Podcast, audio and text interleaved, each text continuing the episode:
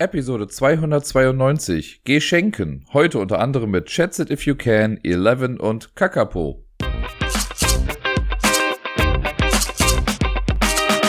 Hallo und herzlich willkommen zur erneut leicht verspäteten neuen Episode vom Ablagestapel. Ich bin der Dirk und mein Zeitmanagement war in den letzten Tagen einfach nicht so ganz das Beste. Aber das macht ja nichts. Äh, ihr kommt trotzdem in den Genuss der normalen Episode, nur halt ein kleines bisschen später. Es ist ein bisschen was äh, gespielt worden in den letzten Tagen. Und äh, dieses Mal war es ein bisschen weird, weil ich werde es jetzt so machen, dass ich nur von den Spielen spreche, die ich bis Montag quasi gespielt habe. Äh, heute mittlerweile ist jetzt Dienstag, wo ich das gerade aufnehme und ich habe jetzt am Dienstag auch schon was gespielt. Das hebe ich mir jetzt aber dann für die nächste Folge auch noch mit auf, damit äh, ja ich da irgendwie einen klareren Strich irgendwie ziehen kann. Das ist quasi einfach nur eine Hintergrundinformation, die euch vollkommen egal sein kann. Denn es bleibt ja sonst quasi alles beim Alten. Jetzt habe ich auch schon lang genug geschnattert. Ich fange einfach mal an mit den Spielen der letzten Woche und den Anfang macht ein Spiel, wer hätte es geglaubt, äh, Unmatched Adventures. Vielleicht habt ihr das schon mal gehört, Tales to Amaze. Vielleicht habe ich da zwei, drei Mal in den letzten Episoden schon ein bisschen was drüber gesagt. Und ja, es ist auch wieder auf meinem Tisch gelandet. Und dieses Mal sogar nicht nur im Solo-Modus. Ich habe es am Wochenende mit Sarai zusammen auch einmal äh, im Zwei-Personen-Modus spielen können. Das war sehr schön. Insgesamt habe ich es dreimal letzte Woche gespielt. Ich habe es zweimal solo gemacht, einmal mit Sarai zusammen. Und es hat jedes Mal Bock gemacht. Vielleicht bin ich ein bisschen eskaliert. Ihr erinnert euch vielleicht noch, ich habe es letzte Woche im und sonst so, glaube ich, erzählt, dass er dieser Typ auf eBay Kleinanzeigen war, der die Spiele-Sets von Unmatched relativ günstig rausgehauen hat. Und ja, eventuell habe ich mittlerweile jetzt fünf neue Sets hier. Oder sechs. Aber irgendwann wäre es ja sowieso soweit gewesen. Ich habe jetzt auf jeden Fall drei von den Marvel-Sets und ich habe das zweite Basisset, ich habe Cobble und Fogg und ich habe den Tyrannosaurus Rex. Wenn das mal nicht geil ist. Ich habe letzte Woche dann in den beiden Solo-Partien habe ich mir zwei der Marvel-Helden geschnappt. Und zwar habe ich einmal mit Daredevil gegen den Mothman gekämpft und mit Moon Knight gegen den Martian Invader. Und es ist das unfassbare Geschehen. Ich habe den Mothman besiegen können. Der hat ja bisher jedes Mal gewonnen. Und äh, da muss dann erstmal der blinde Anwalt aus Hell's Kitchen daherkommen, um zu gewinnen. Das hat äh, wunderbar funktioniert. Das war echt ganz cool. Und der Moon Knight hat auch gegen den Martian Invader gewonnen. Das war allerdings relativ knapp, muss ich sagen. Dafür, dass der Martian Invader bisher ja sonst eigentlich relativ einfach zu besiegen war, hatte Moon Knight jetzt nicht so ganz leichtes Spiel. Aber ich muss sagen, Moon Knight zu spielen hat unfassbar viel Spaß gemacht. Das war richtig lustig. Und Daredevil war auch irgendwie cool, wobei ich glaube, ich habe sein ganzes Potenzial noch gar nicht richtig entfalten können. Bei Daredevil ist das Ding, ich habe es letztes Mal so ein bisschen angerissen, aber Daredevil hat so diese Mechanik, der hat generell schon weniger Karten in seinem Deck. Ich vergesse mal, wie groß die Kartenzahl wirklich ist. Ich glaube, normalerweise hat jeder Charakter 30 Karten in seinem Deck. Daredevil hat irgendwie, keine Ahnung, 23 oder so, also ein paar weniger. Und der ist dann stärker, wenn er weniger hat. Also es gibt ein paar Karten, die gesagt haben, ja, wenn du, oder ich glaube, seine generelle Fähigkeit ist, wenn du zwei oder weniger Karten hast, dann darfst du deinen Angriff blind boosten. Blind boost versteht ihr, weil der Devil ist ja blind. Das heißt, man kann einfach, ähm, wenn man angreift, kann man noch eine Karte vom Stapel einfach aufdecken und der Wert wird noch mit drauf gerechnet. Und dann gibt es ein paar Karten, die sagen, wenn dein Deck nur keine Karten hat, zum Beispiel, nur ist gut. Also wenn ein Deck keine Karten hat, dann ist das auf einmal eine siebener Attacke oder sowas und du darfst vier Karten wieder zurück draufhauen. Also man möchte mit dem eigentlich wirklich immer so am Limit sein, dann ist er halt am besten, wenn es keinen anderen Ausweg mehr quasi gibt. Das hat schon Bock gemacht, da haben ein paar Kombos ganz gut getriggert, aber ich hatte jetzt zum Beispiel nicht das Deck ganz leer. Das ist bei mir gar nicht zu tragen gekommen. Ich glaube auch eher, dass das was ist, was im Duellspiel passieren wird. Bei den kooperativen Sachen, die sind immer relativ flott vorbei. Da glaube ich nicht, dass das klappen wird. Es sei denn, man spielt mit vier Personen, dann dauert es ein bisschen länger. Und bei Moon Knight ist es so, der hat eine ganz interessante Fähigkeit. Der ist halt auch, also an sich würde ich sagen, ein ganz normaler Charakter. Der hat so ein paar nette Sachen, aber seine Main Mechanic ist seine Identitätskrise, könnte man sagen, weil wer jetzt mit Moon Knight nicht ganz bewandert ist, ich werde es sehr kurz zusammenfassen, aber Moon Knight ist quasi ein Mensch, aber es sind drei Identitäten in ihm. Und äh, diese drei Identitäten werden hier halt auch wieder gespiegelt. Es gibt Moon Knight, Konshu und äh, Mr. Knight. Das sind die drei Leute, die man da quasi spielen kann. Und er hat für jede Persönlichkeit eine eigene Charakterkarte. Und die werden am Anfang gestapelt, auch in der Reihenfolge, wie ich sie eben genannt habe. Und immer wenn dein Zug vorbei ist, dann switcht er die Persönlichkeit zum nächsten. Das heißt, man fängt immer an als Moon Knight und Moon Knight hat die Fähigkeit, dass er eine Bewegungsrate von plus zwei hat, meine ich. Dann wechselt man zu Konshu danach automatisch. Konshu hat die Fähigkeit, dein Angriff ist stärker. Dein Angriff hat irgendwie plus zwei oder so. Und dann wechselst du zu Mr. Knight und Mr. Knight hat die Fähigkeit, deine Verteidigung ist erhöht. Und das ist ein sehr cooles Zusammenspiel. Es gibt so ein paar Karten, die dann auch mitten in einem Zug sagen, du darfst jetzt deine ähm, Identität ändern zur nächsten, so dass wenn dann dein Zug vorbei ist, du dann halt nochmal switchst zur nächsten Persönlichkeit. Und das war ganz geil, weil du konntest halt dann so Kombos machen mit, okay, diesen Zug laufe ich oder ich stand dann irgendwie weiter weg, so dann bin ich mit Moon Knight schneller hingelaufen und in meinem nächsten Zug habe ich dann mit Konshu richtig draufgehauen, nur um dann meine Verteidigung halt ein bisschen höher zu haben äh, nach dem Zug mit Konshu. Und das halt immer so im Wechsel. Und das war richtig spaßig. Das fand ich sehr cool. Das ist eine sehr coole Implementierung dieser Geschichte von Moon Knight irgendwie. Auch wenn, wie gesagt, ich glaube, wenn das Deck alleine so stehen würde, wäre es jetzt gar nicht so hammerhart cool. Aber ich muss auch sagen, zumindest bei den beiden, die ich jetzt gespielt habe, ähm, gefällt mir auch wieder das Artwork so richtig gut. Das habe ich die letzte Mal, glaube ich, gar nicht großartig erwähnt, ne? aber diese ganzen Decks sind ja auch alle nochmal richtig cool gestaltet. Das macht schon Bock, sich das anzugucken. Ja, das waren auf jeden Fall, äh, jeden Fall meine beiden Solo-Experiences. Und dann habe ich Sarai dann eben auch mal das kooperative Unmatched gezeigt. Ich habe sie in der letzten Zeit eventuell genauso wie euch ein bisschen damit zugelabert.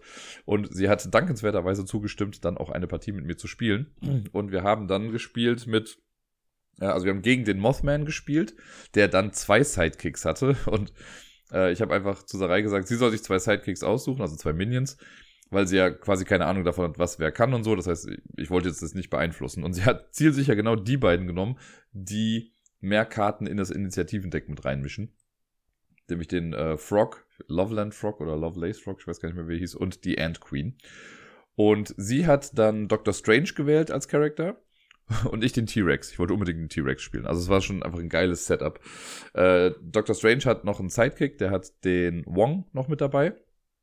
Und der hat eine Fähigkeit, die heißt Dark Pact.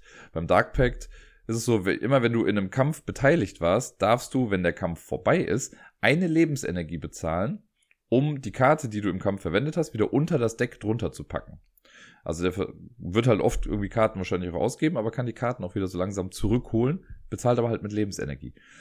Und der T-Rex ist einfach ein Biest. Beim T-Rex gibt es ein paar Sonderregeln.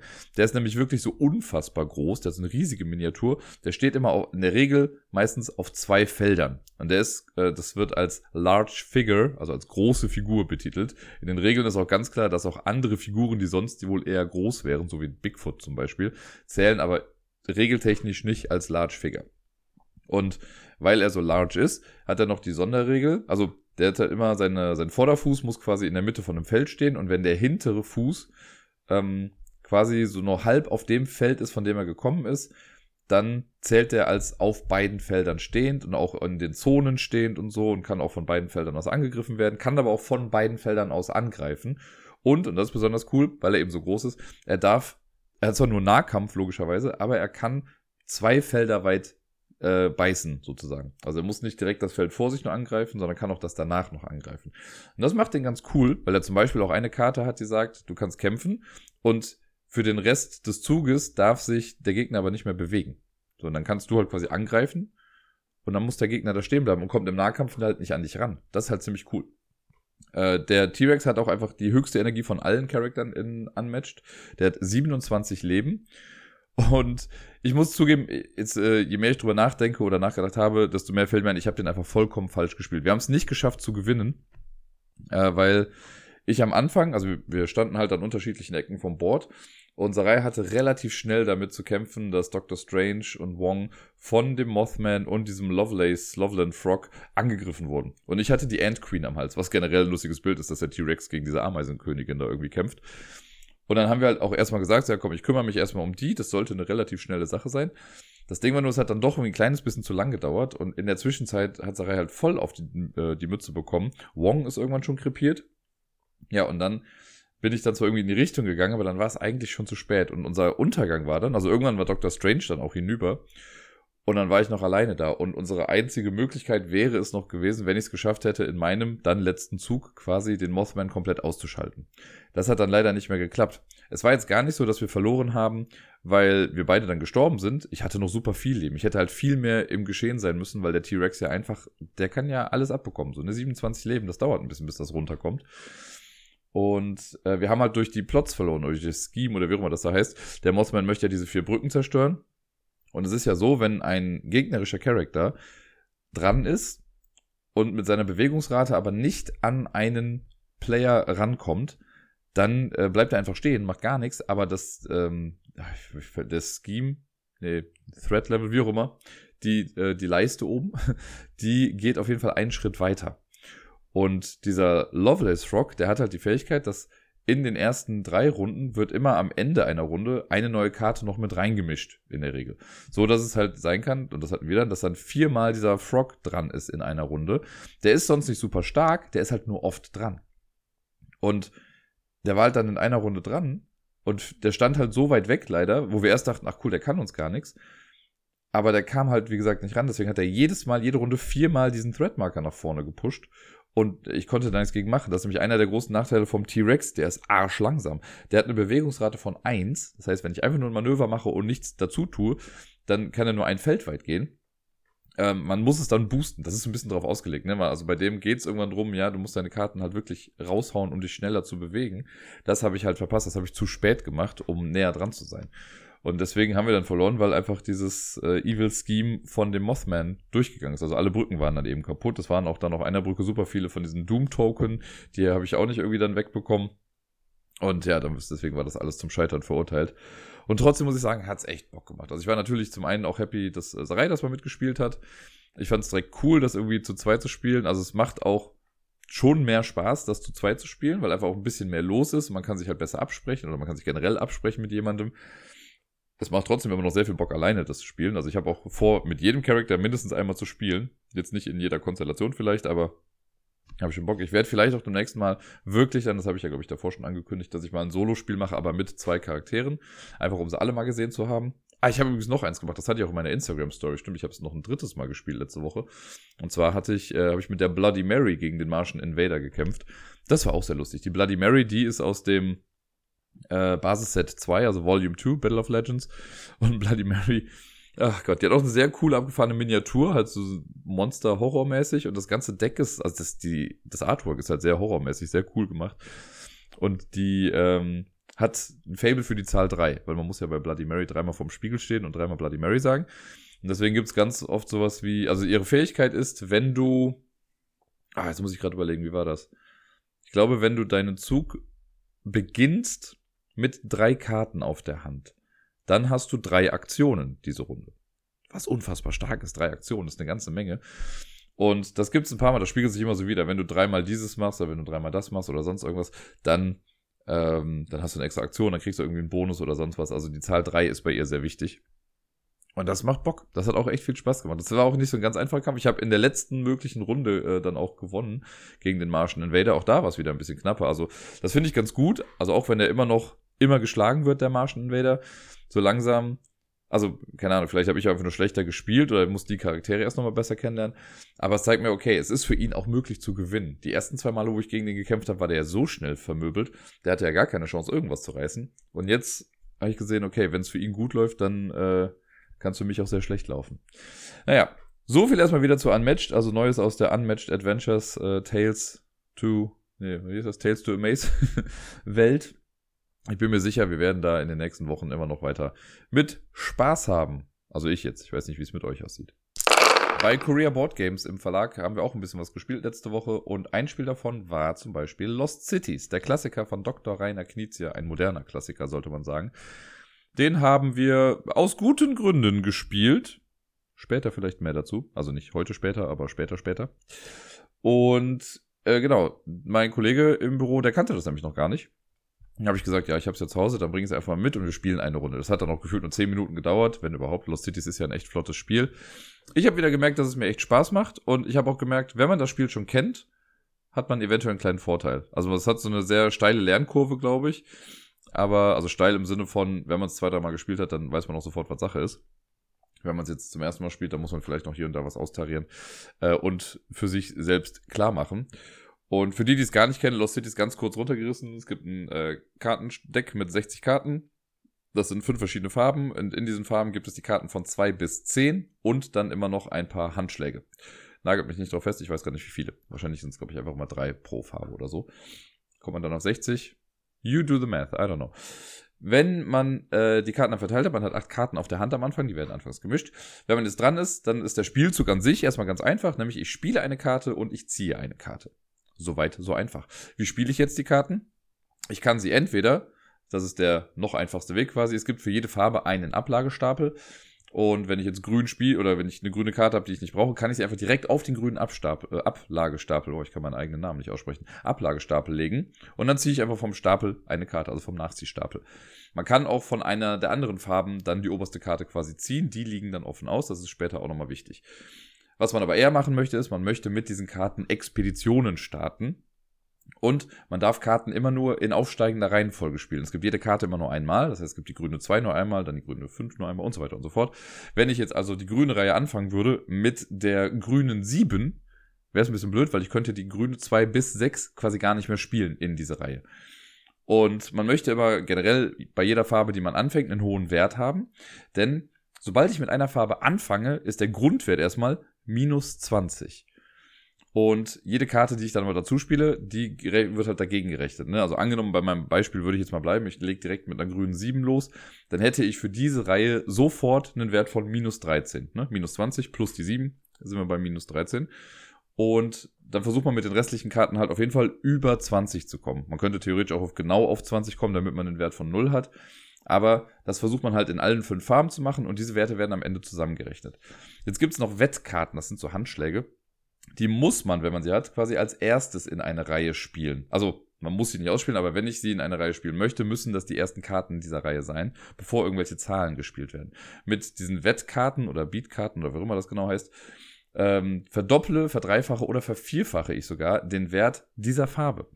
Wenn ich jetzt also grün spiele oder spielen möchte und ich habe zwei von diesen Handschlagskarten da, dann kann ich die spielen und mit jeder Karte wird es halt ein Multiplikator mehr. Das heißt, wenn ich jetzt am Ende fünf Punkte mit Grün habe, aber ich habe da zwei Wettkarten, dann wird das Ganze mal drei gerechnet werden, also schon 15 Punkte. Das gilt allerdings halt auch in dem Minusbereich. Wenn ich es nicht schaffe, so viele Karten in eine Reihe reinzuspielen, dass mir das einen positiven Wert bringt am Ende, wenn ich jetzt minus fünf Punkte da noch habe, also ne, insgesamt nur einen Kartenwert von 15 gespielt habe, dann kostet mich diese Expedition an sich ja schon mal fünf Punkte. Wenn ich jetzt aber den Multiplikator draufgehauen habe, dann sind es halt minus 15 eventuell oder sogar minus 20, wenn ich da drei Wettkarten drauf habe. Das muss man dann alles ein bisschen beachten. Da man immer nur acht Karten auf der Hand hat, weiß man halt nie ganz genau, was kommt da noch, kriege ich noch die guten Karten am Ende. Es kann halt gut auch sein, super, vielleicht habe ich die grüne 10 auf der Hand, aber noch nichts anderes Grünes. Und dann warte ich vielleicht darauf, dass äh, das kommt und auf einmal fängt mein Gegenüber an, grün nach grün zu spielen. Naja, und deswegen ist ein bisschen push your luck. Man muss so langsam mit was anfangen, in der Hoffnung, dass noch was nachkommt. Und später wird das dann oft so ein kleines, ähm, tja, wie nennt man das denn? Nicht Tauziehen, so ein kleines äh, kalter Kriegsspiel oder so. Das Spiel endet nämlich sofort, sobald die letzte Karte gezogen wird. Und das kann man so ein bisschen rauszögern. Weil man, also wenn vom Nachziehstapel die letzte Karte gezogen wird, ist vorbei. Es gibt ja aber zu jeder Farbe auch nochmal einen Ablagestapel. Und davon darf man ja eben auch Karten ziehen. Das heißt, wenn ich jetzt irgendwie eine Karte bei Blau spiele, könnte ich mir vom weißen Stapel äh, die oberste Karte nehmen. Und dadurch wird das Deck ja nicht kleiner.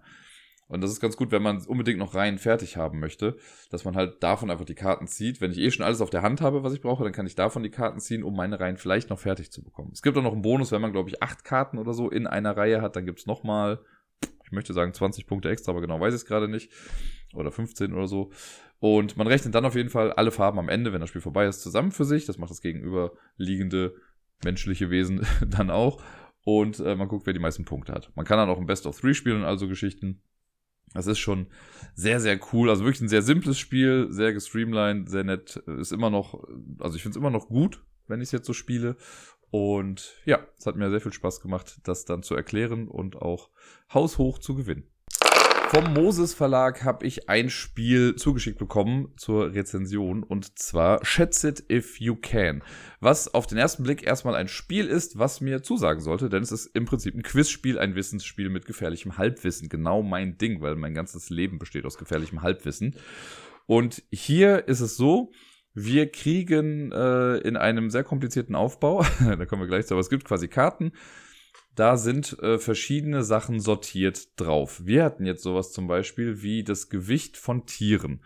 Da sind dann neun Tiere drauf, die quasi richtig angeordnet werden müssen. Der Clou ist aber in der Geschichte, ganz am Anfang sieht man erstmal nur zwei dieser Tiere. Und die muss man, also wenn ich jetzt anfange, ich bin als erstes dran, die Karte wird aufgedeckt oder dieses Teil wird aufgedeckt, dann sehe ich die zwei Tiere, die muss ich in die richtige Reihenfolge bringen. Und dann ist es so ein kleines bisschen wie bei Anno Domini oder vielen anderen Spielen dieser Art. Ich, das wird mit so zwei Würfeln gemacht. Also jede Antwort kriegt quasi einen Würfel mit so einem Symbol drauf. Und das war jetzt bei uns, glaube ich, grau und blau oder so. Und dann muss ich die beiden einfach von links nach rechts so legen, wie ich denke, dass es stimmt. Also links das leichteste und rechts das schwerste Tier. Bei zwei Würfeln geht das noch. Die lege ich hin. Und die nächste Person, in dem Fall war es Sanserei, wir haben es jetzt nur zu zweit gespielt. Die nächste Person hat dann die Wahl. Die kann entweder sagen, ja, stimmt so. Oder sie kann sagen, nee, glaube ich nicht. Ich hege Zweifel, soll man dann sagen. Sagt niemand, aber ich hege Zweifel. Wenn die Person sagt, ja, ist okay, du hast recht, dann bekommt man automatisch zwei Punkte dafür. Also ich würde zwei Punkte dafür bekommen, dass ich jetzt ja offensichtlich recht hatte und eine Reihe übergebe, die stimmt. Wenn Sarai aber sagt, nee, äh, ich hege Zweifel, lieber Freund, dann wird quasi nachgeguckt. Und zwar hebt man dann, da gibt es dann so ein, ein Sichtfenster, das wird hochgehoben und da kann man sich dann das aktuelle Ergebnis quasi gerade angucken. Wenn ich doch recht hatte, dann bekomme ich nach wie vor meine zwei Punkte. Sarai verliert aber einen Punkt, weil sie hat ja angezweifelt und das stimmt ja gar nicht, weil ich hatte ja recht. Sollte sie aber recht haben, kriegt sie zur Belohnung einen Punkt? Oder zwei? Ich weiß es schon gar nicht mehr. Also sie bekommt auch irgendwas dafür und ich verliere, glaube ich, irgendwas. Irgendwie so in die Richtung geht das. Ich weiß nicht mehr ganz genau, aber man verliert dann irgendwie was. Das war jetzt bei uns nicht allzu oft. Und dann wird dieses Fenster aber wieder zugemacht äh, und so oder so ist dann Sarai quasi dran. Und dann wird diese Karte wird so ein bisschen weiter reingeschoben und dann sieht man das dritte Element. Ne, also angenommen, es ist irgendwie, die ersten beiden sind äh, Zecke und Elefant. So, die muss man dann, es, es ist nicht auf der Karte, das denke ich mir gerade nur aus, damit ich sicher weiß, wie die Antwort gerade ist. Die bringe ich dann in die richtige Relation und dann kommt als nächstes rein irgendwie der Zwergpudel. So, und dann ist da Reihe dran. Und die muss dann den Würfel für Zwergpudel jetzt einsortieren. Ist auch quasi wie bei Anno Domini mit den Zeitleisten, muss man hier halt eben dann diese Würfel einsortieren. Und danach dann schon wieder, wird wieder gefragt, ich hege Zweifel oder ich äh, sage, ist okay, dann gibt's wieder die Punkte dafür. Und das Ganze macht man so lange, bis man die Karte durch hat. Und man spielt pro Person, die mitspielt, eine Karte. Das heißt, wir haben es zu zweit gespielt, das heißt, wir haben auch nur zwei äh, Karten gemacht. Und dann guckt man, wer die meisten Punkte hat. Das ist das Spiel. Ja. Das, also an sich mag ich die Idee, Sachen zu sortieren und so nach und nach einzusortieren. Das ist ja irgendwie, ich werde es häufiger noch sagen, ne? aber wie bei Anno Domini, das macht Spaß, das ist bewährt, das ist okay. Ich finde hier sind aber so ein paar unnötige Schritte noch mit drin. Das finde ich fast ein bisschen schade, weil das irgendwie, zumindest für mich, so dem Spielspaß ein kleines bisschen im Weg steht. Da kommt zum einen hinzu, das heißt hinzu, das fängt damit an, äh, mit dem Material, das habe ich eben schon mal gesagt. Es gab, also, was die gemacht haben, ist, es gibt äh, die Punkteleiste, die ist quasi in dem Schachtelboden drin, also im Rand davon. Da steckt man dann so Figürchen quasi drauf und mit denen geht man immer weiter. Das finde ich per se jetzt gar nicht erstmal so schlecht, dass das so gemacht wird. Das Problem ist nur, du musst das ja nach jeder fucking Antwort machen. Ne? Also jedes Mal, wenn du eine Antwort richtig hast oder nicht richtig hast, bist du dabei am Rand, diese Dinger zu bewegen. Das wird, glaube ich, wenn man das viel spielt, wenn man das ganze Ding durchmacht, wird das, glaube ich, sehr große Abnutzungserscheinungen irgendwie an diesen Pappmarkern dann irgendwie haben. Da hätte ich mir lieber gewünscht, also entweder halt Würfel auf einen Plan vorzurücken oder Chips zu nehmen oder irgendwie sowas. Aber das ist, keine Ahnung, ist irgendwann sehr mühselig so. Und vor allen Dingen, man vergisst es auch irgendwie, weil das oft so schnell geht. Einmal musste, also nach der ersten Karte musste ich auch nochmal nachzählen. So, hier, warte mal, wie war das noch? Hatte ich jetzt so viele? Ich habe einmal das gemacht, zweimal dieses Jahr. Ja, passte irgendwie. Aber das war nicht so, das geht nicht so in Mark und Bein über, wie man halt die Punkte dann, also dass man das immer da umstecken muss. Das ist das Erste. Dann das Zweite, und das ist, glaube ich, für mich sogar fast noch ein bisschen größeres Problemchen. Die haben das halt so gemacht, eigentlich relativ clever. Du hast so ein großes Board irgendwie da drin, das ist double layered und in der Mitte ist so ein Schlitz. Da kommt quasi die Quizkarte rein. Man schiebt die erst einmal ganz rein, so dass wenn man dann das Ganze rumdreht, da wo die Sichtfenster sind, siehst du halt auch nur die ersten zwei Items von der Liste und da ist dieses Feld, wo man dann quasi äh, so einen großen Holzklotz drauflegt, der die Antwort blockt.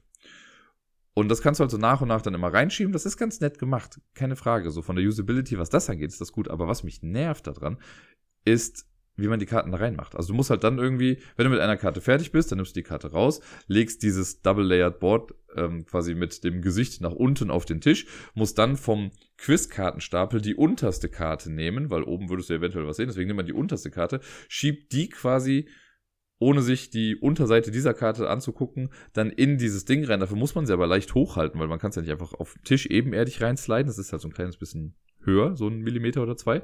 Das muss man erstmal genau treffen. Dann schiebt man das halt ganz rein, den Stapel wieder weglegen, das da rein, rumdrehen. Und das halt jedes Mal. Wir haben es jetzt nur zweimal gemacht und mir war es beim zweiten Mal schon irgendwie zu blöd. Und ja, keine Ahnung. Das irgendwie stelle ich mir das so auf Dauer so ein bisschen nervig vor. Ich wüsste jetzt auch nicht, wie man das nach diesem Prinzip irgendwie ein bisschen besser machen kann. Es wäre vielleicht fast besser, wenn es einfach jede Runde einen Quizmaster gäbe und die anderen müssen das machen. So dass du das ab drei Leuten spielen kannst. Eine hält die Karte einfach in der Hand und sagt dann ja oder nein oder wie auch immer. Das würde viel schneller gehen. Aber so, ich weiß nicht, fand ich irgendwie ein bisschen schwierig. Und ja, wir haben jetzt nur zwei Karten gemacht, deswegen kann ich zur Qualität der Fragen jetzt nicht allzu viel sagen. Bisher fand ich es jetzt ganz gut. Da waren auf jeden Fall überraschende Sachen mit dabei. Ich weiß noch, bei den Tieren waren auf jeden Fall ein, zwei Tiere dabei, wo wir gar keine Ahnung hatten, was das eigentlich war und überhaupt keine Vorstellung hatten davon. Und danach hatten wir die Höhe von Gebäuden. Das war auch jetzt nicht großartig überraschend, sage ich mal. Ich glaube, wir hatten auch gar nicht immer alles richtig, aber ähm, das war schon okay. Und ich glaube, der Rest ist jetzt an sich auch in Ordnung. Aber ich hätte, glaube ich, viel mehr Spaß, wenn jemand sich, also wenn man das einfach durchwechselt, jede Runde ist eine Person äh, moderierend unterwegs, guckt sich die Sachen an und fragt das einfach so und dann, wenn man dran ist, musst du halt diese Würfel dann so für dich einfach kurz sortieren. Das wäre ein bisschen cooler, wenn man dann noch die Punkteleiste anders macht in diesem Spiel. Warum nicht? ist auch irgendwie, also, ja, es ist halt super schnell vorbei zu zweit, ne? Also da steht da drauf, man kann zu zweit spielen. Vielleicht habe ich irgendeine Sonderregel vergessen oder so, aber ansonsten, wenn wir jetzt zu dritt wären, wäre es halt auch so, dann spielen wir halt drei Karten durch. Also wird es auch mit jeder Person, die mitspielt, einfach nochmal ein bisschen länger, das Ganze zu spielen. Ähm, ja, keine Ahnung. Ich wollte es auf jeden Fall mal ausprobieren. Es ist auch nicht schlecht. Ich werde es bestimmt noch mal in der einen oder anderen Gruppe irgendwie spielen. Ich glaube, gerade wenn man, wenn ich noch mal zum Pubquiz gehen sollte als äh, Teilnehmer, dann kann man das gut in der Quizpause einfach so ein bisschen runterspielen.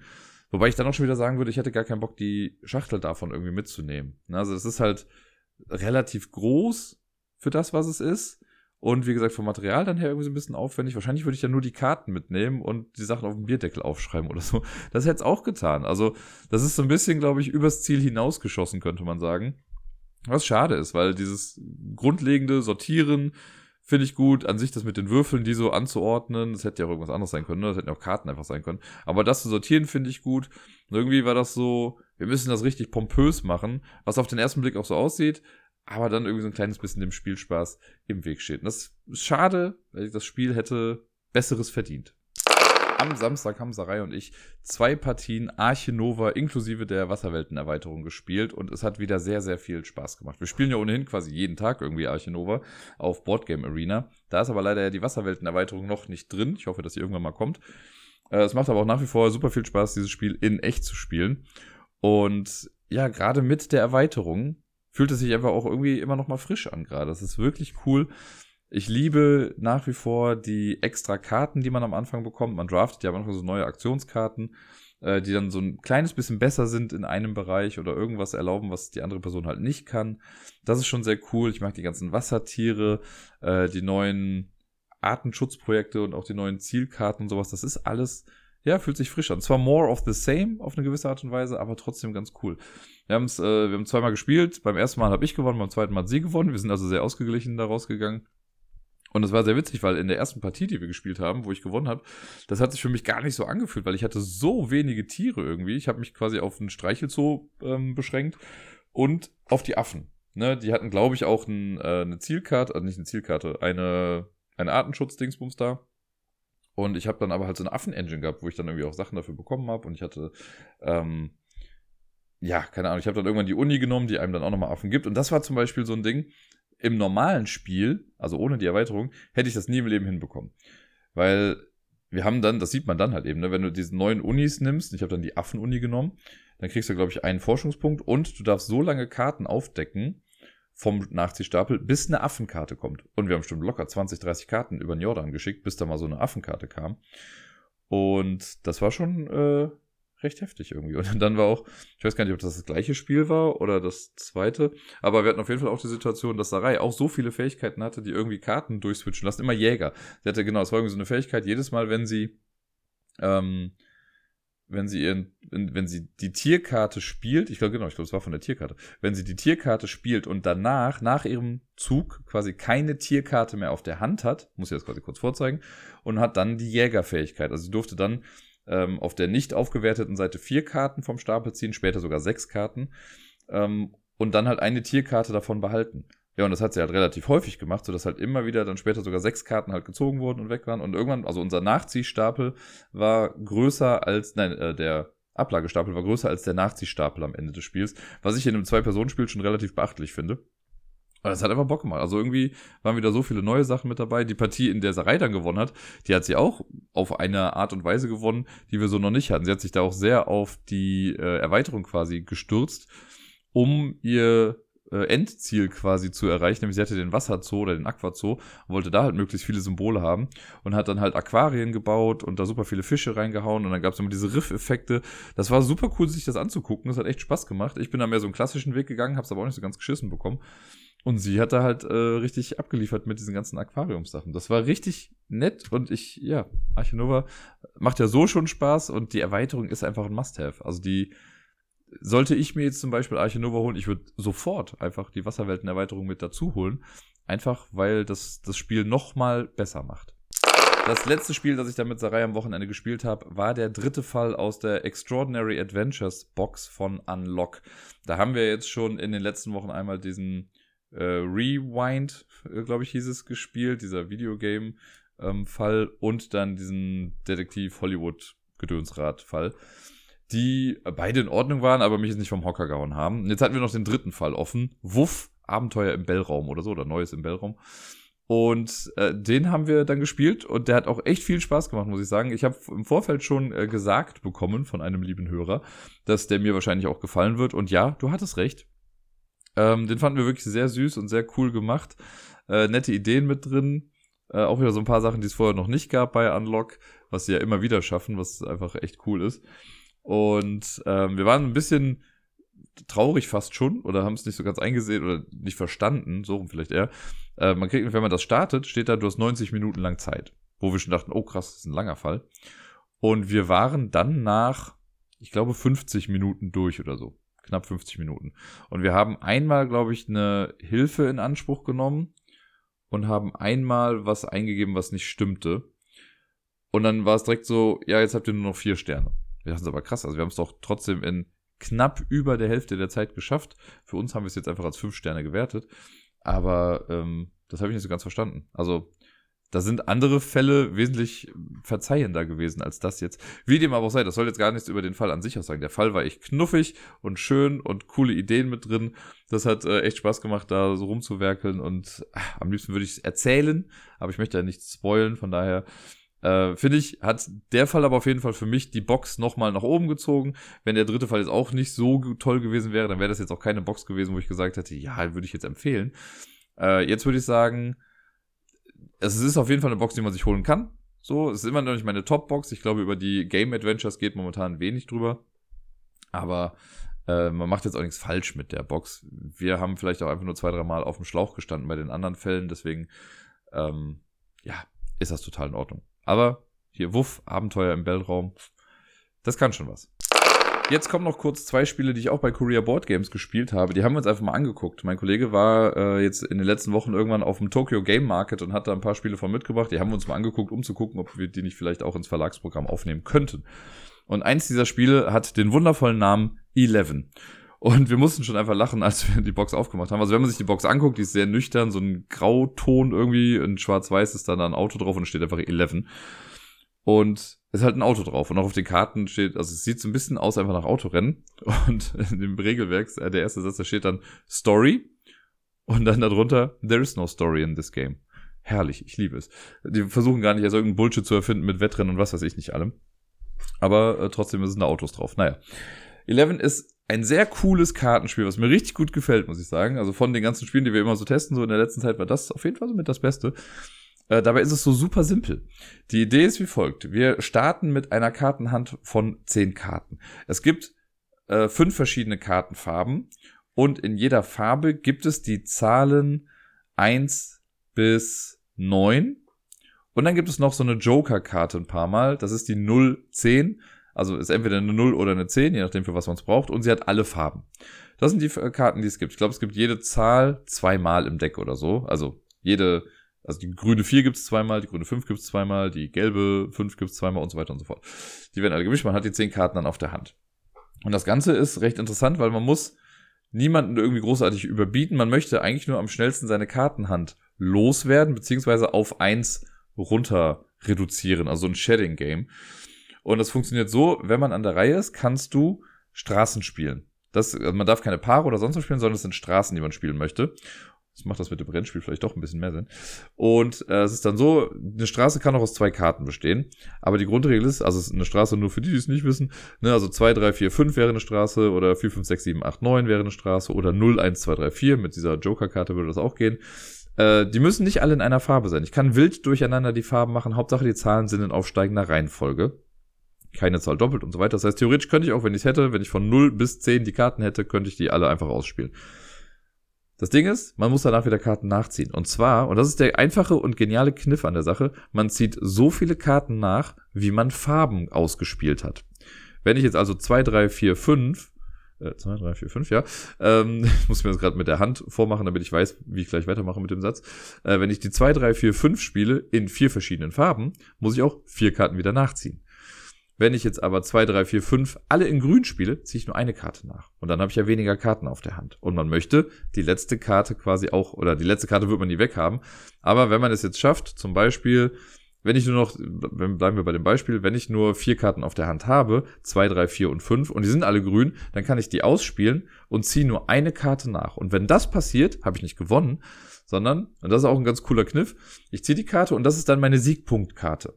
Wer zuerst elf Punkte hat, deswegen heißt das Spiel 11, gewinnt das ganze Spiel. Jetzt könnte man ja sagen, das ist ja total glückslastig. Ist es auf eine gewisse Art und Weise auch. Ich meine, es hat ein Kartenspiel, da sind ja viele Sachen glückslastig. Es könnte ja sein, dass ich jetzt diese 0-10er Karte ziehe. Wenn ich die dann hinlege, dann ist es natürlich obviously eine 10. Aber die Anzahl meiner Punkte, die ich durch diese Karte bekomme, gibt auch an, wie viele Karten ich jetzt wieder nachziehen muss. Das heißt, wenn ich die zehn Punkte, also die zehn Punkte ziehe und sie hinlege, habe ich jetzt aber auch wieder zehn Karten auf der Hand, die ich erstmal wieder loswerden muss, um weitere Punkte zu machen. Ich habe es zum Beispiel jetzt im letzten Spiel so gehabt, ich habe die Karten, äh, also habe es beendet und habe dann eine vier gezogen. So, vier hingelegt, habe dann aber halt auch nur vier Karten nachgezogen, die ich dann viel schneller wieder loswerden konnte. Und dann war die zweite Karte, die ich gezogen habe, eine neun. So, und schwupps, habe ich 13 Punkte und habe gewonnen. Also, das ist immer so ein bisschen Fluch und Segen, nicht? Wenn ich hohe Punkte ziehe, dann habe ich zwar höhere Punkte, aber ich äh, brauche eben auch länger, bis ich die Karten dann wieder loswerde. Und das ist im Prinzip das ganze Spiel. Wer zuerst dann elf Punkte hat, gewinnt das Ganze. Super einfach, super simpel, aber halt mit dieser kleinen Regel von wegen, ja, du darfst, also du ziehst so viele Karten nach, wie du Farben gespielt hast. Genial. Es hat mir richtig gut gefallen. Ich kann gar nicht mehr zu dem Spiel sagen, weil das war halt schon das ganze Spiel. Ich habe es jetzt einmal zu zweit, einmal zu dritt gespielt. Und ähm, man kann es, glaube ich, mit bis zu fünf Leuten spielen. Theoretisch kann man es wahrscheinlich auch mit sechs Leuten spielen. Achso, es gibt auch noch eine Mini-Regel, die habe ich jetzt noch gar nicht erwähnt. Äh, man darf, auch wenn man dran ist, nur eine Karte spielen. Ist halt quasi dann eine Straße von eins. Und wenn das passiert, dann hat man aber noch eine Auswahl. Und zwar bleibt immer die letzte gespielte Kombination von einer Person bleibt vor ihr liegen. Das heißt, ne, wenn ich jetzt in der Runde davor irgendwie 2, 4, 5, 6 gespielt habe, 2, 4, 5, 6, genau, 3, 4, 5, 6, ich habe immer 2, 4, 5, 6 gesagt, ist auch egal. 3, 4, 5, 6, ähm, dann liegt die halt vor mir aus. Wenn jetzt zum Beispiel die Person links von mir eine Karte nur spielt, dann kann sie entscheiden. Entweder zieht sie die eine Karte, weil sie hat ja nur eine Farbe gespielt, ähm, zieht sie entweder vom, vom Nachziehstapel oder aus der Kombination von einer der anderen Personen. Das heißt, sie könnte dann noch bei mir die grüne 5 zum Beispiel nehmen. Das bleibt dann immer noch alles da liegen. Und das ist halt ganz cool, weil man dann auch gezielt sich Karten nehmen kann. Und da ist das Spiel natürlich noch ein kleines bisschen besser, wenn mehr Leute mitspielen, weil ich dann mehr Auswahl habe. Ne? Zu zweit ist man super schnell an der Reihe. Aber es war so ein bisschen glückslastiger, weil ich bin immer darauf angewiesen gewesen, dass entweder mein Gegenüber halt die, eine gute Karte hinlegt oder es war glückslastig, weil ich halt ziehen musste und darauf hoffen musste, dass eine Karte kommt. Und wenn mehr Leute mitspielen, liegen mehr Karten aus, ich sehe mehr, kann mich also auch bewusster dafür entscheiden, gut, ich spiele jetzt nur eine einzige Karte, um mir dann eine passende Karte für meinen nächsten Zug dann zu nehmen. Ein tolles Spiel. Wirklich schnell. Das ist ein Ding, das kannst du in zwei Minuten erklären. Ich habe jetzt zwar schon länger drüber gesprochen, aber man kann es in zwei Minuten erklären, direkt loslegen und das war's. Und das ist echt cool. Ich finde das beeindruckend. Und äh, ich hoffe, das ist, ist nicht das letzte, was ich von diesem Spiel gesehen habe. Dann haben wir noch ein Spiel gespielt, das ist dann noch das letzte Spiel der letzten Woche und das ist ein bisschen das Problem, also das Spiel heißt im Prinzip übersetzt Kakapo, was jetzt komisch klingt, wenn man das erstmal so sagt. Äh, damit ist aber ein Tier gemeint. Und das ist aber nicht der Originalname des Spiels. Das ist quasi nur die wahrscheinlich recht stümperhafte Übersetzung des japanischen Titels. Ich habe das Spiel ehrlich gesagt bei Boardgame Geek noch nicht gefunden. Äh, aber es ist quasi schon ein fertig produziertes Spiel. Und wir haben halt äh, zwei, zwei Runden, glaube ich, davon gespielt. Äh, und ich fand es ganz lustig, wobei ich jetzt mittlerweile sagen muss, okay, es ist halt für eine kurze Zeit ganz lustig. Ich weiß nicht, ob sich das dauerhaft irgendwie etablieren könnte, dieses Spiel. Aber trotzdem ist die Grundidee ganz nett. Und zwar ist bei Kakapo so, das ist ein kooperatives Stichkartenspiel, was es jetzt ja schon ein paar Mal gibt, gemischt mit einem Polyomino-Legespiel. Und das gibt's glaube ich, so noch nicht. Und das ist ganz nett. Die Idee ist hier wie folgt. Wir haben, äh, ich glaube, fünf Kartenfarben. In diesen Kartenfarben gibt's die, Fa äh, die Zahlen eins bis acht Und äh, die werden gemischt, werden verteilt. Jeder hat irgendwie acht oder zehn Karten auf der Hand. Ich weiß gar nicht mehr ganz genau, wie es war. Und äh, dann geht das quasi los. Eine Person beginnt. Klassische Stichkartenspielregeln. Also du musst bedienen, wenn du kannst. Wenn nicht, dann darfst du auch was anderes spielen. Also wenn du die Farbe nicht hast, kannst du auch eine andere Farbe spielen. Und die Trumpffarbe ist immer die Siegerfarbe der vorherigen Runde. Es fängt an mit lila. Das ist festgelegt, dass der erste Trumpf immer lila ist. Aber sollten wir dann irgendwie, sollte irgendwann dann mal blau gewonnen haben, dann wird quasi auf den Ablagestapel oben blau draufgelegt, um anzuzeigen, so jetzt ist blau Trumpf. Und das ändert sich also jede Runde. Das kann man gut nutzen. Warum spielen wir jetzt dieses Stichkartenspiel? Also wir spielen es ja kooperativ, wir dürfen natürlich nicht über unsere Kartenhand sprechen. Aber die Person, die gewinnt, kriegt dann ein Polyomino-Plättchen. Diese Polyomino-Plättchen, die sind auf den Karten auch mit drauf gedruckt. Und die sind halt auch unterschiedlich. Also die lila 8 ist eine andere oder hat eine andere Form als die grüne 8 zum Beispiel. Und dann kriegt man das und muss es dann auf dem Board platzieren. In der Mitte gibt's ein Board. Und je nach Level, das man spielt, das ist wieder so ein bisschen die Crew lässt grüßen mit verschiedenen Missionen, müssen wir Tiere ja, und da wird das thematisch jetzt ein bisschen schwierig. Wir sollen sie irgendwie sichern.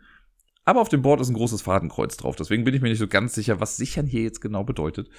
Aber im Prinzip äh, wollen wir im Spiel, das sind halt auch Polyomino-Plättchen, diese Tiere, die da drauf sind, Vögel und was weiß ich nicht was. Und die wollen wir einfach komplett umranden. Also jedes, ne, das darf halt keine Lücke dazwischen irgendwie sein, das soll einfach komplett umrandet sein. Sobald das geschafft ist, haben wir die Mission auch gewonnen. In der ersten Mission hast du halt einen Vogel da irgendwie drauf und wenn der komplett umzingelt ist von Polyomino-Plättchen, wunderbar, haben wir gewonnen.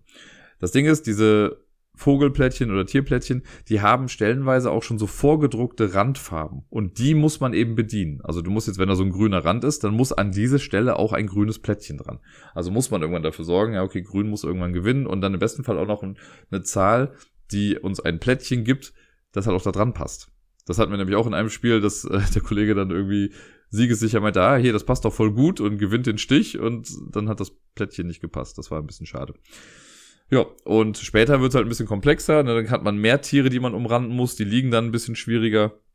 Und dann versucht man eben, das Beste draus zu machen. Man hat dann eben nur so lange Zeit, wie man Karten hat. Und entweder man schafft es oder man schafft es nicht am Ende. Es gibt noch äh, so ein Bonus-Token, die können einem Zusatzoptionen geben. Und zwar gibt es einmal, ah, wie war das? Es gibt einmal den Double Scan. Man scannt die Tiere irgendwie. Ähm, das sind noch die Scan-Plättchen, die man da immer erhält. Und der Double Scan heißt einfach, man kriegt halt das Siegerteil und noch ein zweites und kann das dann direkt platzieren. Dann kann man so eine Sonderfähigkeit nutzen, um die, also in der gleichen Farbe zu bleiben. Angenommen, die grüne 5 gewinnt, dann kann ich die Fähigkeit nutzen, um daraus aber die grüne 6 oder grüne 4 zu machen, sofern es das Plättchen noch gibt. Oder das letzte, ich bleibe bei der Zahl, aber ich wechsle die Farbe. Also ich kann dann von der grünen 5 auf die lila 5 gehen und das Plättchen dann irgendwie nehmen.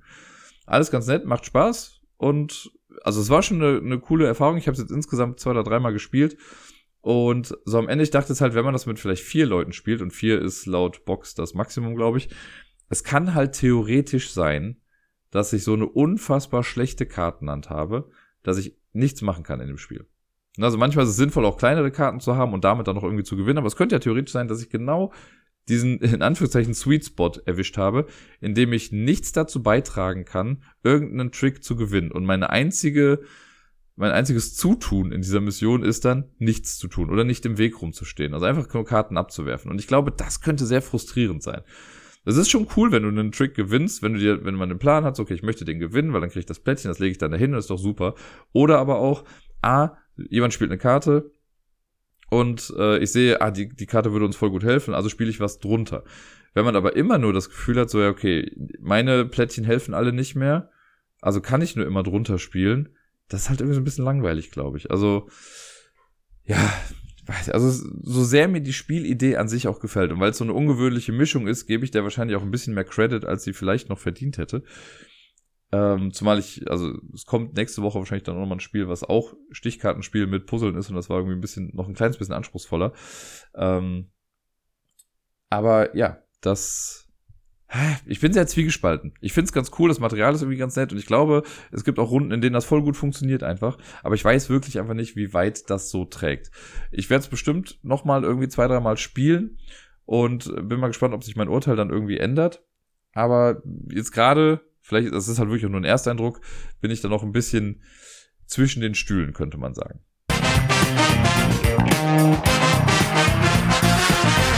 Weihnachten steht vor der Tür und für viele bedeutet das auch wieder, die Jagd nach Weihnachtsgeschenken hat wieder begonnen oder ist für viele auch schon längst vorbei. Ich hoffe, ihr habt schon alles zusammenbekommen und müsst nicht noch irgendwie einen Tag vor Weihnachten schnell in die Stadt düsen und irgendwas besorgen, was euch äh, wie Schuppen von den Augen gefallen ist. Und ich habe äh, das mal zum Anlass genommen, mir eine Top 10 Liste auszudenken. Und zwar ist das die, ich habe es genannt, die Top 10 Spiele mit Geschenken. Was ich damit meine, ist, es gibt manchmal Spiele, in denen man seinen Mitspielenden halt auf eine gewisse Art und Weise Geschenke macht. Manchmal bewusst, manchmal unbewusst, manchmal ist es thematisch auch mit eingebunden oder so. Und da habe ich mal geguckt, was sind so die Spiele, die mir dazu einfallen. Also so wie ich halt immer eine Top 10 Liste mache quasi. Und äh, da sind mehr als 10 zusammengekommen auf jeden Fall. Ich habe jetzt mal 10 rausgesucht auch da wieder tagesformabhängig, ne? Wahrscheinlich könnten das, wenn ich die, Liste in einem Monat mache, würde ich vielleicht auch noch fünf Spiele austauschen davon. Aber das sind jetzt mal so die, die mir dazu eingefallen sind. Ich versuche auch immer natürlich zu begründen, warum ich die jetzt da drauf gepackt habe oder warum die für mich thematisch in diese Liste reinpacken. Und äh, ihr könnt aber jetzt schon mal überlegen und auch gerne es dann kundtun, welche Spiele euch dann noch so einfallen. Ich lege einfach mal los mit meiner Liste. Auf Platz Nummer 10, ein Spiel, was ich neulich schon mal irgendwann hatte. Ich glaube, bei Spiele, die irgendwas mit Ordnung oder so zu tun haben. Ich bin mir gar nicht mehr sicher. Ähm, Game of Trains. Spiel von Brain Games, was äh, damals rausgekommen ist. Und da geht es ja darum, dass man so eine Zugreihe sortieren muss. Und das Ding ist, ich habe ja selber vor mir eine Zahlenreihe, die ich irgendwie besser machen möchte, aber jedes Mal, wenn ich Karten abwerfe, lege ich die quasi in die Mitte offen und da können andere dann diese Karte nehmen, um die Aktion darauf zu benutzen. Und manchmal lässt sich das halt nicht so ganz vermeiden. Das ist halt echt, also da muss man immer doppelt und dreifach überlegen. Das ist halt so ein widerwilliges Geschenk dann. Ne? Aber wenn ich jetzt irgendwie bei mir eine Karte austausche und ich sehe dann aber, na scheiße, wenn ich die Karte jetzt da hinlege, dann hat, ist Person XY neben mir auf einmal super gut irgendwie dran und muss nur noch eine Karte irgendwie neu bekommen. Das überlegt man sich dann schon noch ein paar Mal. Aber irgendwie ist so immer der eigene Progress damit verbunden, dass die anderen halt eben auch was bekommen. Und deswegen passte das hier irgendwie ganz gut. Widerwillige Geschenke, das kommt bestimmt noch ein paar Mal mehr. Unter anderem bei Platz Nummer 9. Ich werde nicht müde zu sagen, dass ich dieses Spiel immer noch in der Ursprungsversion habe und nicht mit dem neuen Namen. Jetzt äh, werden wahrscheinlich ein paar sagen, oh, er redet schon wieder von Händler der Karibik. Ja, genau. Und wenn ihr jetzt zuhört und sagt, hä, Händler der Karibik kenne ich gar nicht, doch sehr wahrscheinlich schon, nur halt unter, genau, Port Royal. Da ist es auch so, dass man seinen Mitspielenden Geschenke macht. Und es gibt mehrere Spiele in dieser Art und Weise. Äh, Inuit the Snowfolk wäre auch so eine Idee. Bei Port Royal ist es ja so, wenn ich dran bin, decke ich ja Karten nach und nach vom Stapel auf und kann jederzeit sagen, ich höre auf, es sei denn, ich werde durch die Schiffe quasi gestoppt an der ganzen Geschichte. Und äh, es ist natürlich cool, wenn ich mehr Karten aufdecke, weil ich dann eine höhere Auswahl habe. Aber je mehr Karten ich aufdecke, desto mehr Karten stelle ich halt auch meinen Mitspielenden zur Verfügung, die sie sich dann irgendwie nehmen können. Und je nachdem, wie viele Schiffsfarben ich irgendwie aufdecke, das hat ja auf mich dann zwar ein bisschen Einfluss, aber manchmal ist man ja selber dann so gierig und wartet vielleicht auf eine ganz bestimmte Karte. Und dann kann es aber sein, dass währenddessen dann auch Karten kommen, die meine Mitspielenden ja irgendwie haben wollen. Und ja, dann geht das halt so reihum. Ich habe es auch schon mal erlebt in einem Spiel von äh, Händler der Karibik, dass jemand dann irgendwie ein paar Karten aufgedeckt hat und dann aber gesehen hat, oh Moment, wenn ich jetzt aufhöre, dann kann Dirk sich ja diese Karte nehmen und hätte gewonnen und hat absichtlich immer weiter Karten gezogen, um zu basten. Also damit der, der Zug dann vorbei ist und wir alle halt nichts bekommen. Ist ein ziemlich arschiger Move, aber valid. Und äh, ja, deswegen auch hier macht man sich immer mal wieder Geschenke. Auf Platz Nummer 8, das könnte auch eine Odd Choice sein, so ein bisschen, äh, ist ein altes Spiel, nämlich Heimlich und Co. Bei Heimlich und Co. ist es ja so, da ist man nämlich froh, wenn sich der Po des Agenten irgendwo hin bewegt. Schade. Da hat es mich verlassen. Ist ja auch egal. Ähm, wir wissen alle nicht, wer welche Farbe hat am Anfang. Also die eigene Farbe kennt man auch bei Heimlich und Co. Aber es ist halt so, dass ich unentdeckt bleiben möchte und deswegen bewege ich auch, also gebe ich halt auch den anderen Farben Punkte. Also kann sein, dass ich grün bin, obviously werde ich grün sein. Äh, und dann gebe ich aber vielleicht rot oder guck, mache ich das Ganze so, dass rot halt mehr Punkte bekommt. Und Rot freut sich dann ins Fäustchen. Ich weiß aber gar nicht, wer Rot ist. Kann ja auch sein, dass Rot gar nicht mitspielt.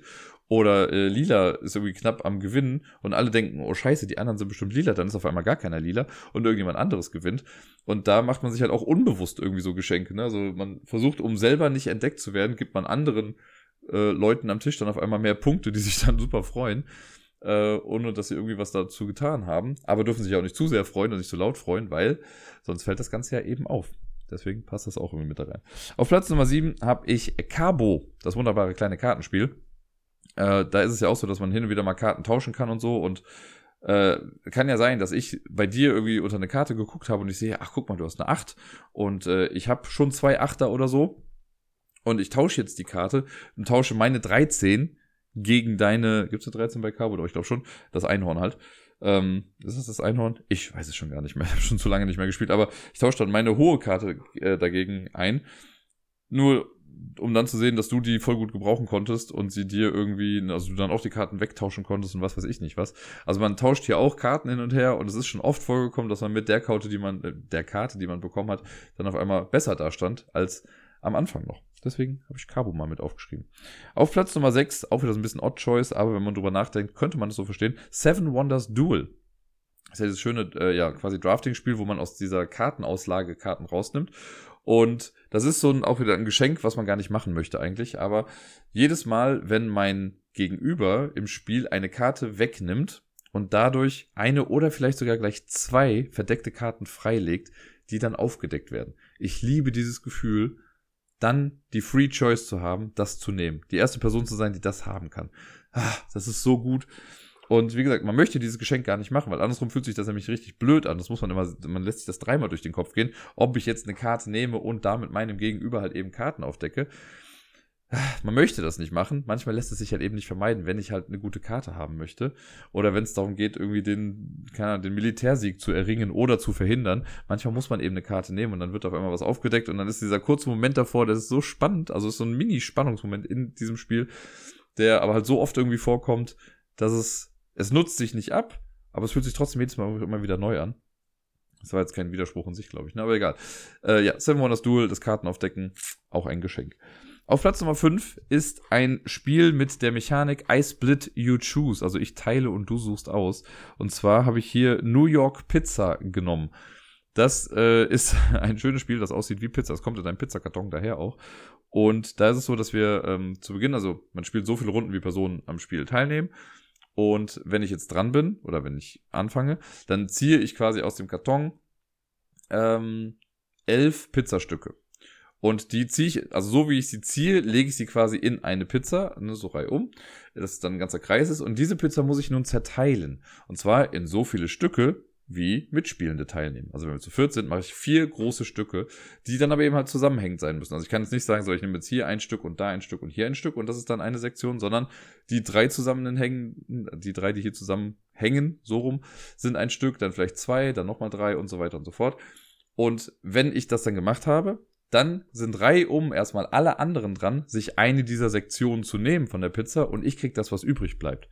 Wenn das mal nicht altruistisch ist, dann weiß ich auch nicht. Man ist also alleine vom Spiel her schon quasi dazu aufgefordert, faire und gute Sektionen zu machen und nicht das so zu machen. Also man könnte natürlich auch sagen, guck mal, es sind elf Teile, wir sind zu viert, gut, ich mache hier ein Einzelstück, da ein Einzelstück und hier ein Einzelstück und die anderen acht Stücke lasse ich alle zusammen. Ist ja total fair. Ich möchte ja die acht Stücke haben natürlich. Ja, das Problem ist ja nur, dass alle anderen, also nimmt direkt die erste Person, wird die acht Stücke nehmen und man selber hat dann nur noch eins am Ende.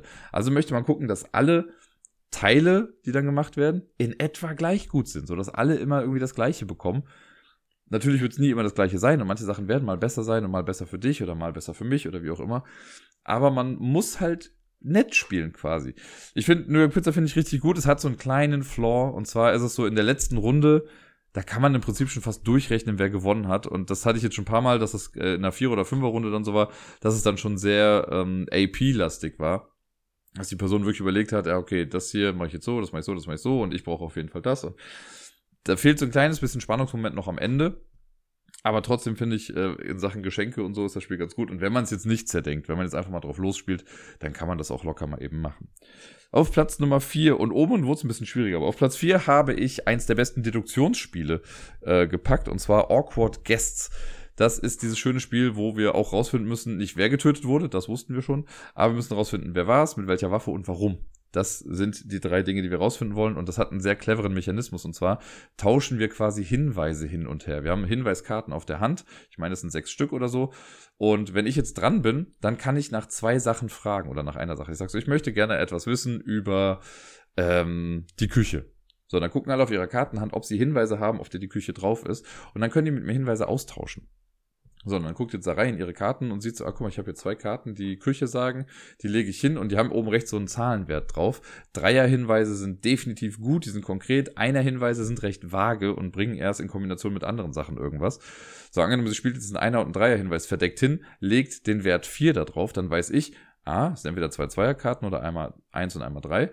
Vielleicht ist es mir das wert und dann kann ich ihr Karten zurückgeben, auch im Gesamtwert von vier. Dann tauschen wir quasi gleichmäßig aus. Und das machen aber alle. Also ich könnte mit allen quasi tauschen, solange ich Karten habe. Und mit den neuen Informationen versuche ich dann halt eben weiterhin diesen Fall zu lösen. Und man ist also quasi dazu gezwungen, mit den anderen zu tauschen und denen Informationen zu schenken, um selber an Informationen ranzukommen. Super geiles System. Ich bin mal sehr gespannt. Es gibt jetzt den zweiten Teil. Ich weiß gar nicht, ob der jetzt schon auf Kickstarter durch ist oder so, aber Awkward Guest 2 war jetzt auf jeden Fall im Rennen. Ähm, weiß gar nicht, ob die da was dran geändert haben oder so. Es gab ja noch so einen Ableger, Scandalo oder so hieß das. Das soll nicht so gut gewesen sein. Aber Awkward Guests 2, das äh, muss ich mir auf jeden Fall nochmal genauer angucken. Und ja, man schenkt sich eben Hinweise, um den Fall zu lösen. Und jetzt die Top 3. Auch da wieder, ne, tagesformabhängig. Aber auf Platz 3 habe ich ein Legacy-Spiel gepackt und zwar King's Dilemma. Das habe ich ja dieses Jahr gespielt, netterweise, mit Johannes und noch anderen Menschen zusammen. Schöne Grüße an die Truppe. Und da, da ist es oft so, also nach hier, man muss immer so Entscheidungen treffen quasi.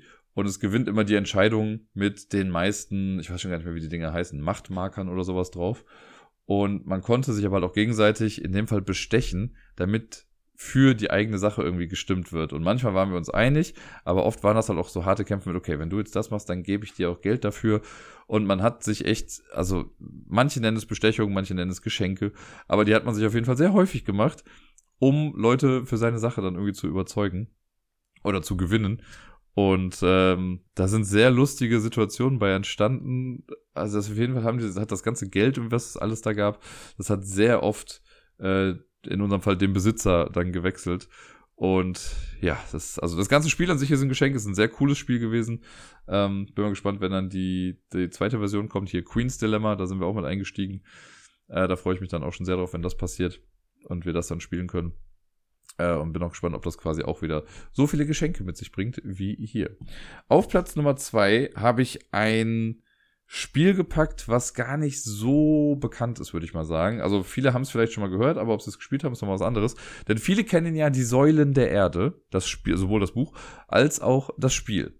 Was bei Cosmos mal rausgekommen ist, ist ein richtig gutes Worker Placement Spiel. Aber das ist ja nur der erste Teil einer Trilogie gewesen. Den dritten Teil kann man sich getrost sparen, der war scheiße. Aber der zweite Teil, die Tore der Welt, den fand ich auch richtig gut. Und warum ich den hier draufgepackt habe, ist wegen des äh, Kartenmechanismus.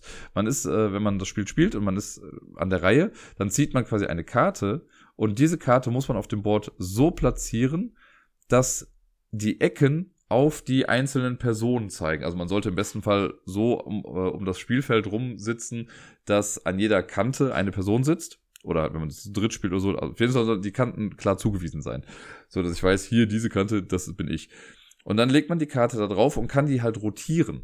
Also ne, ich kann dann sagen, diese Ecke mit dem Siegpunkt, die zeigt zu mir.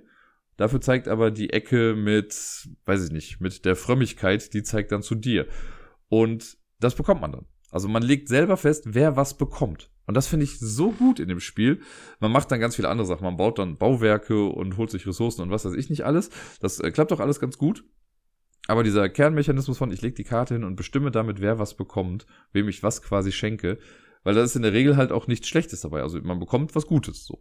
Und das finde ich schon sehr, sehr gut. Es gab auch das äh, Kartenspiel dazu, die Tore der Welt, das Kartenspiel, was quasi nur auf diesen Mechanismus beschränkt war. Da hat man halt nur diese Karten quasi hingelegt und damit dann Ressourcen bekommen, die man dann umtauschen konnte für bestimmte Sachen und so. Das hat auch Bock gemacht, aber auch einfach, weil ich diesen Mechanismus so gerne mag. Äh, ja, deswegen die Tore der Welt. Da hat man sich sehr viel geschenkt. Und auf Platz Nummer eins, das ist mir gar nicht als erstes eingefallen. Das erste Spiel war in der Tat äh, die Tore der Welt, das mir eingefallen ist bei den Geschenken. Aber relativ schnell bin ich dann zu Abyss gekommen. Und Abyss hat ja diesen tollen Mechanismus, also viele fanden es auch ein bisschen nervig, aber es ist ja so, wenn ich an neue Karten rankommen möchte, das spielt in dieser Unterwasserwelt und wir wollen irgendwie den neuen Senat stellen oder was weiß ich nicht was, ähm, und man braucht dafür so kleine Karten von Verbündeten. Und das läuft so, ich kann dann eine Karte aufdecken, da kann eine Karte sein, die ich richtig geil finde. Das Problem ist nur, reihum muss ich diese Karte erst allen anderen anbieten. Und Ne, ich decke die dann auf. Wenn ich die gut finde, vielleicht findet sie jemand anderes halt auch gut. Und dann muss ich halt sagen, willst du sie haben? Ja. Und dann nimmt die Person die Karte und pff, das war's dann eben. Dann ist die Karte weg. Dann decke ich wieder eine Karte auf und dann geht es halt so Reihe um. Und nur wenn alle anderen gesagt haben, nee, möchte ich nicht, dann darf ich die Karte haben. Also ein kleines bisschen wie bei New York Pizza. Ne, man hofft ja auch quasi, dass man eine Sektion erstellt, die selber für einen total gut ist, aber alle anderen wollen sie nicht haben. Aber hier macht man das halt mit jeder Karte, die man da haben möchte. Und das finde ich halt so spannend irgendwie, weil man halt echt viele Geschenke macht. Auch dann, wenn diese Aktion vorbei ist, dann nehme ich vielleicht eine Karte, aber alle anderen Karten, die jetzt noch ausliegen in dieser Reihe, die ich so aufgedeckt habe, die kommen jetzt auf bestimmte Ablagestapel und es kann sein, dass ich einen davon richtig tasty mache und da dann auch jemand zuschlägt und dann sagt, ja, dann nehme ich doch eben die sieben Karten in Rot, dann hab die dann auf der Hand. Und ähm, ja, dieses ständige Fragen, willst du es haben, willst du es haben, willst du es haben, wenn man sich eigentlich denkt, sag doch einfach alle nein, ich möchte das einfach nur haben hier. Deswegen ist man auch manchmal happy. Also die Leute müssen dann auch bezahlen dafür, da kriegt man dann Perlen, äh, glaube ich. Ich glaube, die erste Karte, die gekauft wird, es gibt einem eine Perle, wenn man es nochmal macht, muss man schon zwei zahlen und so weiter. Man wird ein bisschen kompensiert da äh, für diese ganze Sache. Aber insgeheim möchte man einfach lieber die Karte haben und nicht die Perlen. Und das waren meine Top 10 Spiele, in denen man sich Geschenke macht oder in denen Geschenke auf eine gewisse Art und Weise irgendwie eine Rolle spielen. Wie Anfang schon gesagt, wenn euch noch irgendwas einfällt in die Richtung, was ich vergessen habe, haut's gerne mal raus. Da gibt's bestimmt noch ein paar Spiele, die irgendwie in diese Kriterien mit reinpassen. Aber das sind jetzt die 10, die es mir da mehr angetan haben.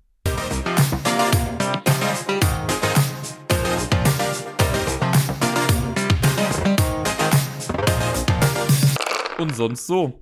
Leider hat sich der Trend in Anführungszeichen von letzter Woche äh, weiter durchgesetzt und Miepel war die ganze Woche über noch krank. Sie war ursprünglich bis äh, einschließlich Mittwoch krank geschrieben. Ich war ja mit ihr beim Arzt und dann war es leider am ja, Mittwochabend dann doch nicht so gut oder auch dann in der Nacht von Mittwoch auf Donnerstag eher, dass äh, wir dann entschieden haben, dass sie dann noch die letzten beiden Tage einfach noch zu Hause bleibt. Und äh, deswegen gab es da quasi nicht viel Neues an der Front. Wir haben natürlich darauf geachtet, dass sie dann gut geschont irgendwie auch ist. Am Wochenende wurde es dann ein bisschen besser.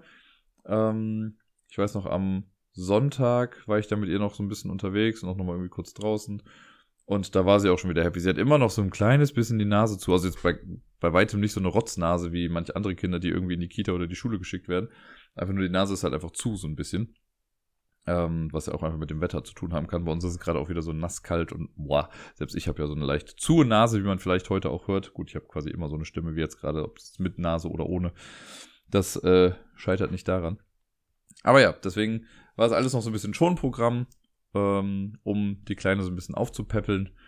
Mittlerweile geht's aber wieder ganz gut. Das freut mich. Wir haben auf jeden Fall in der Zeit auch äh, viel ja, Spaß gehabt hier, ein bisschen rumgealbert, haben am Wochenende nochmal Kekse auch zusammengebacken. Das hat ja vor einer Woche hat's ja nicht so gut funktioniert, da hat's mich ja eher so ein bisschen genervt.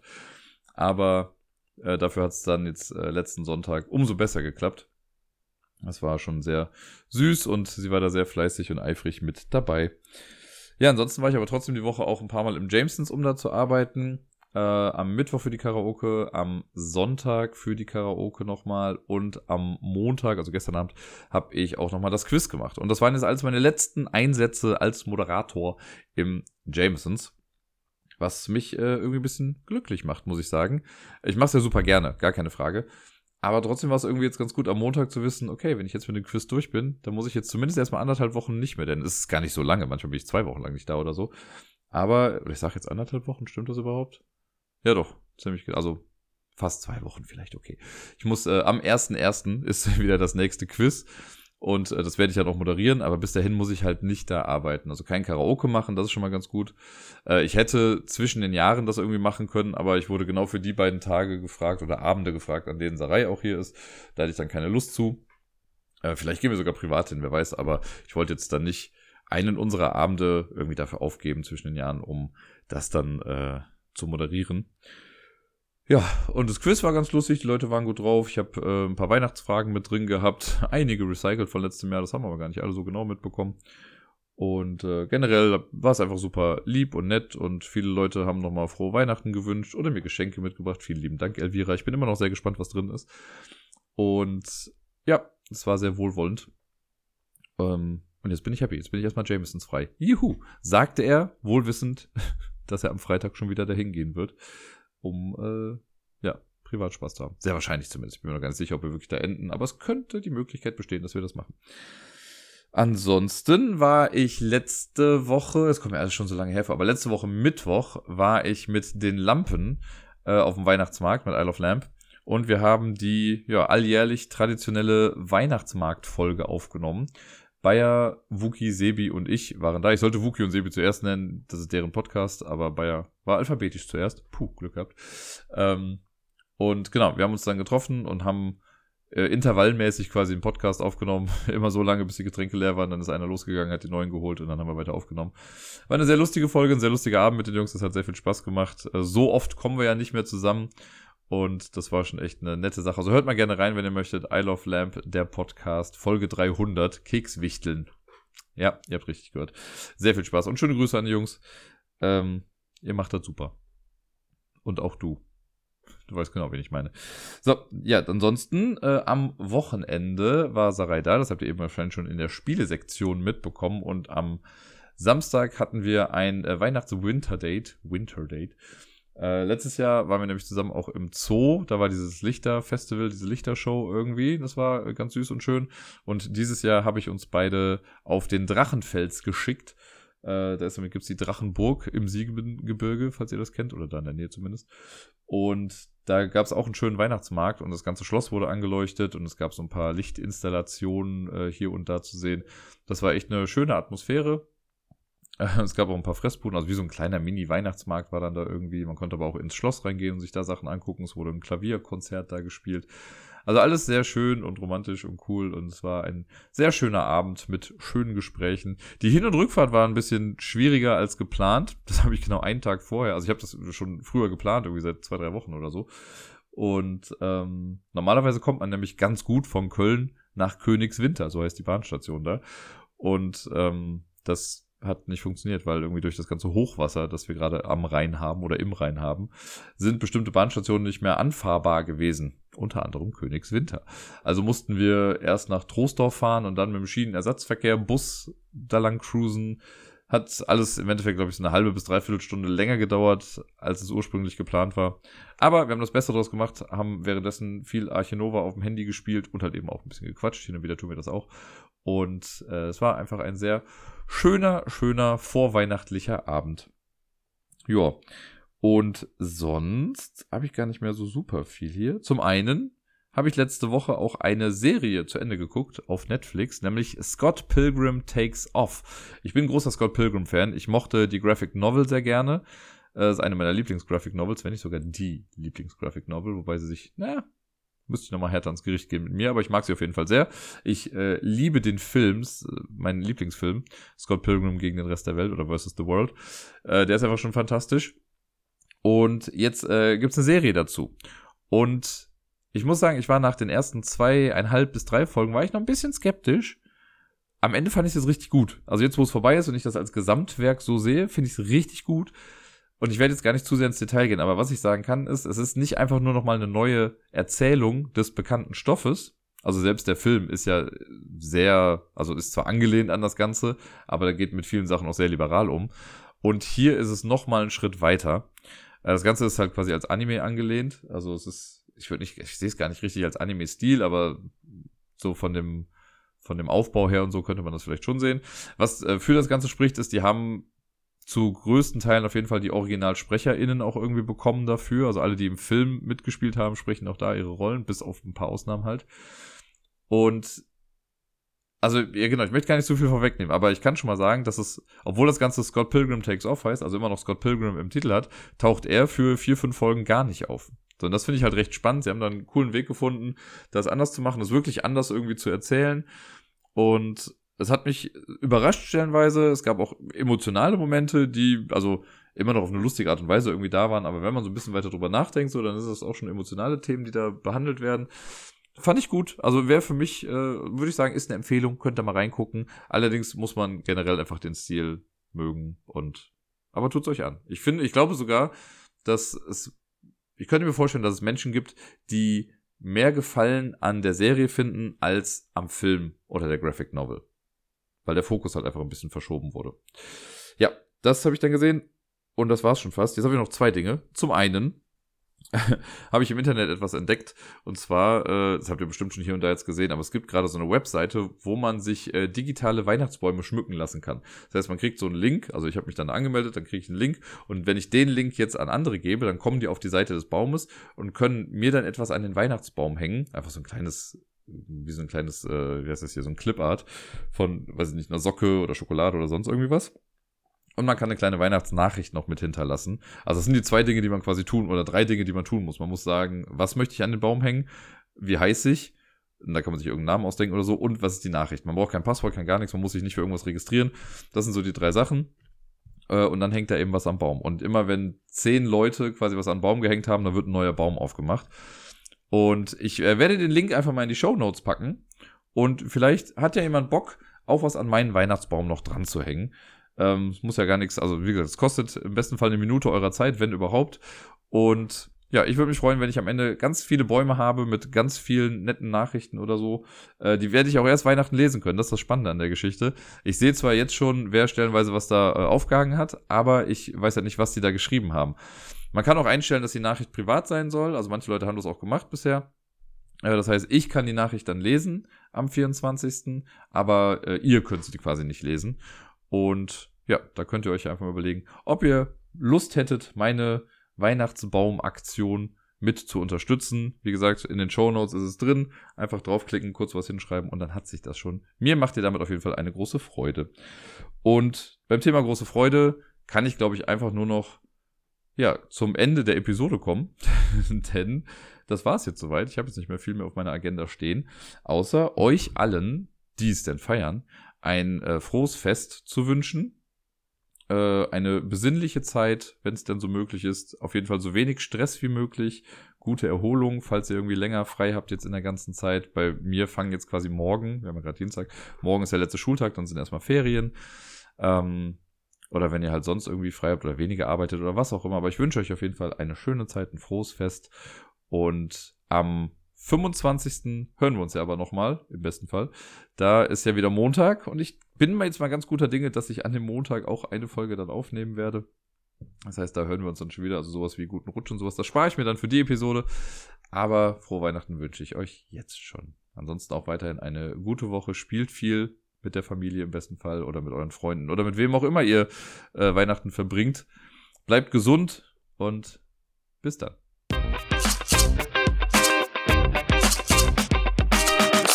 Kaum zu glauben, aber wahr.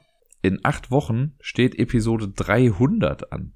So langsam sollte ich mir Gedanken machen, was ich da so auffahren möchte.